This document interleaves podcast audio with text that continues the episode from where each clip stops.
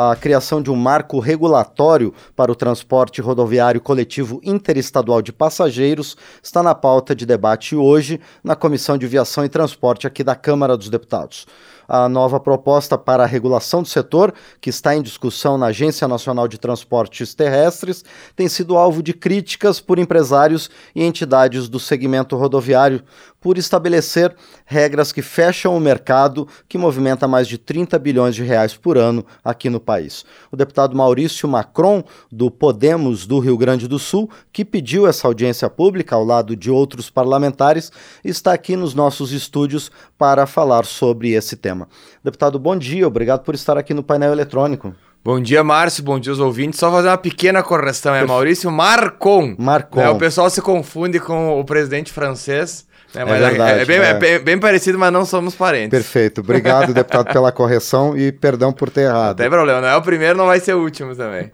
Pois é, deputado. É o momento para criar um marco regulatório para o transporte de passageiros? Olha, tu falaste muito bem na apresentação quando tu disseste que é algo que fecha o setor. Né? E quem ganha ao fechar o setor?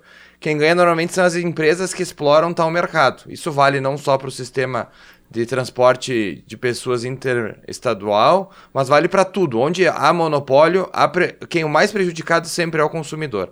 No Brasil, talvez as pessoas que nos acompanham de casa não saibam, mas existe uma coisa chamada lobby. O lobby é muito forte. Muitas vezes parlamentares que estão aqui na casa, né, indicam né, diretores para agências que fazem tal regulamentação, para que elas atuem contra o povo e a favor destes parlamentares.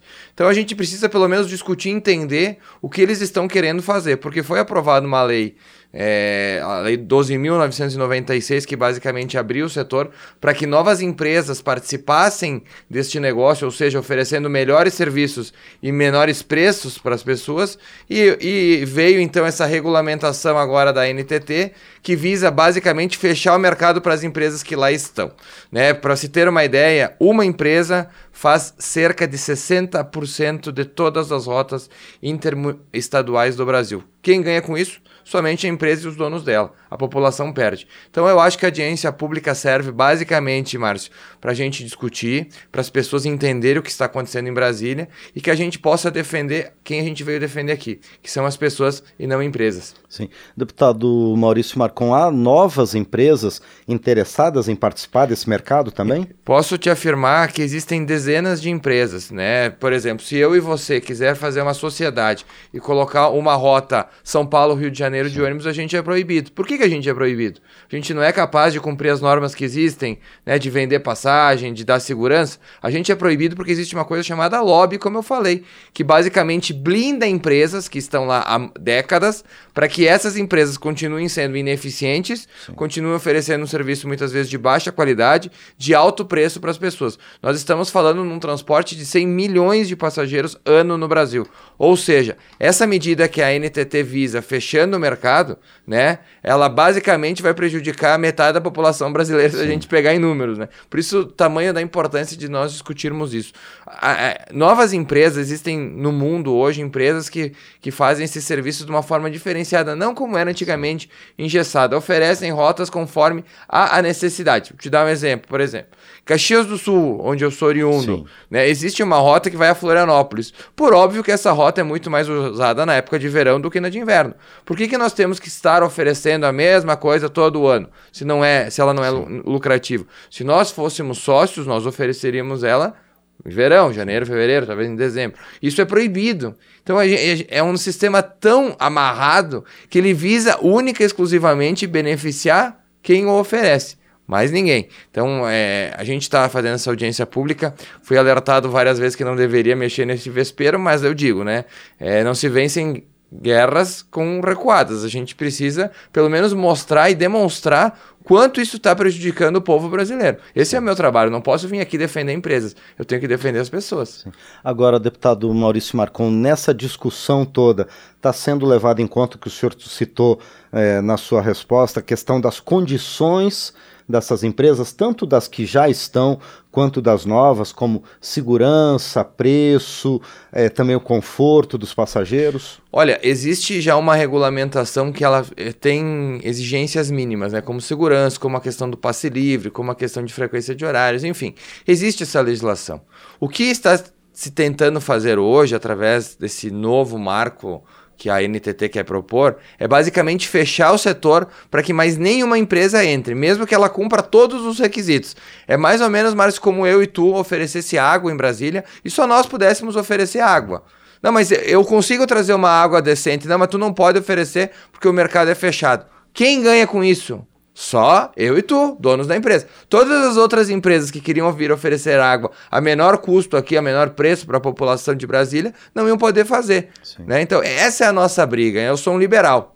E como liberal, eu defendo que a concorrência, mais oferta de produtos, beneficia a população, que é o que a gente não está vendo. Mais uma vez, Márcio, é, é uma questão muito séria. Pessoas, deputados, senadores indicam diretores em agências. Esses diretores estão lá para defender o mercado de quem os indicou. É isso que acontece no Brasil. Isso se chama lobby. E o lobby é um dos piores problemas que esse país tem. Sim. Agora, deputado uh, Maurício Marcon, esse fechamento do setor, ele está impedindo até a concorrência na questão dos preços, não? Em tudo, porque vamos, vamos voltar à questão da água para as pessoas Sim. entenderem, mas se eu e tu quiséssemos colocar a empresa de água e tivéssemos um monopólio em Brasília e nós cobrássemos 10 reais o litro da água, as pessoas não têm opção. Elas precisam beber água é como um transporte inter interestadual. Às vezes tu tem uma necessidade, tu, bom, podemos citar diversas aqui, Sim. visitar parente, ir a um velório, passar férias, enfim, a gente tem N necessidades que a gente precisa daquele serviço. Só que se nós só tivermos uma empresa oferecendo ele, bom, aí nós temos um problema. No Brasil existe uma concentração de empresas, são três ou quatro que basicamente comandam todo o mercado brasileiro. Imagine você eu e tu ter uma empresa que comanda todo o mercado brasileiro, como tu falaste no começo, que gira em torno de 30 bilhões de reais. É muita grana, é muito lobby, é muito interesse. E quem sai perdendo com tudo isso, como eu já falei, é a população. Sim. Agora, deputado, o senhor também falou sobre a sazonalidade de algumas rotas, em que é mais interessante durante alguns períodos do ano, ou até dentro de um, um mesmo dentro mês. de uma semana, um fim de semana, semana, né? Isso não pode gerar insegurança na garantia da oferta de uma linha, deputado? Olha, normalmente a, a, oferta de uma linha ela é feita conforme a necessidade que a população tem. Isso não é só uma questão de linha, isso é uma questão de água, isso é uma questão de, de, de, de combustível. É, a, demanda, a lei da demanda e oferta, por mais Sim. que se tentem é, dizer que ela não funciona, ela funciona. Né? Perfeitamente, a gente tem milhares de exemplos para falar disso. Então, se nós acreditamos no mercado, que o mercado faz essa regulação da oferta, bom, logo nós temos a oferta de produtos conforme a necessidade. Como eu, eu te dei o exemplo, Caxias do Sul, Florianópolis, que é uma rota muito usada durante o verão. É óbvio que se aumentem as linhas dela durante a, a, a, o período de verão, porque existem mais essa demanda. Eu já usei essa rota, eu já peguei ônibus é, é, que eles colocam a mais para suprir a demanda. Então, assim, é, essa, esse argumento usado muitas vezes, inclusive pelas empresas que detêm o monopólio, ele não se sustenta simplesmente porque a lei da oferta e da demanda é uma lei que existe há mais de 200 anos e a gente sabe que ela funciona. E, deputado Maurício Marcon, o senhor e outros parlamentares que estão envolvidos nessa audiência pública de logo mais é, já conversaram com a NTT e com outros interessados, com outros representantes. Como tem sido essa receptividade? Para uma eventual discussão maior sobre esse tema? Olha, a discussão. Ah, muito boa sua pergunta, viu, Márcio?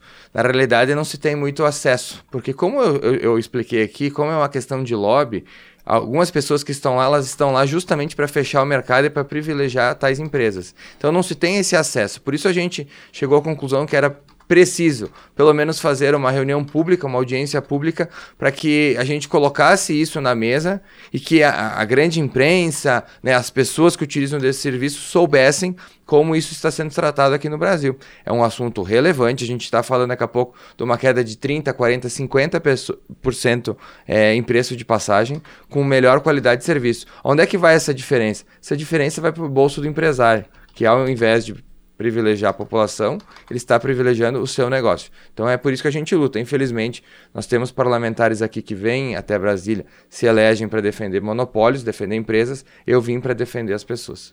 Agora, deputado Maurício Marcon, dentro dessa perspectiva, quem é que vai participar dessa audiência pública? A gente tem participantes de empresas que querem oferecer o serviço. Vamos pegar de novo o exemplo da água. A gente tem pessoas que querem Sim. oferecer água para vender em Brasília. Né? Então a gente tem empresas que querem oferecer o serviço de transporte. A gente tem representantes da NTT. A gente tem pessoas da sociedade civil. Então é, é, uma discussão bem ampla. A gente acha que vai é, entrar tarde, porque realmente são bastante inscritos. Sim. Eu acho que precisa se discutir. Nós precisamos encontrar um meio termo onde é, as empresas que estão há tantos anos fizeram investimentos possam ter seus interesses resguardados, mas que novas empresas que venham a surgir e a oferecer melhores serviços mais baratos possam também ter o seu direito de oferecer um bom serviço à população. A quem? A pergunta é muito simples, Márcio e ouvintes. A quem interessa o mercado estar fechado? A quem interessa? Só aos donos de empresa.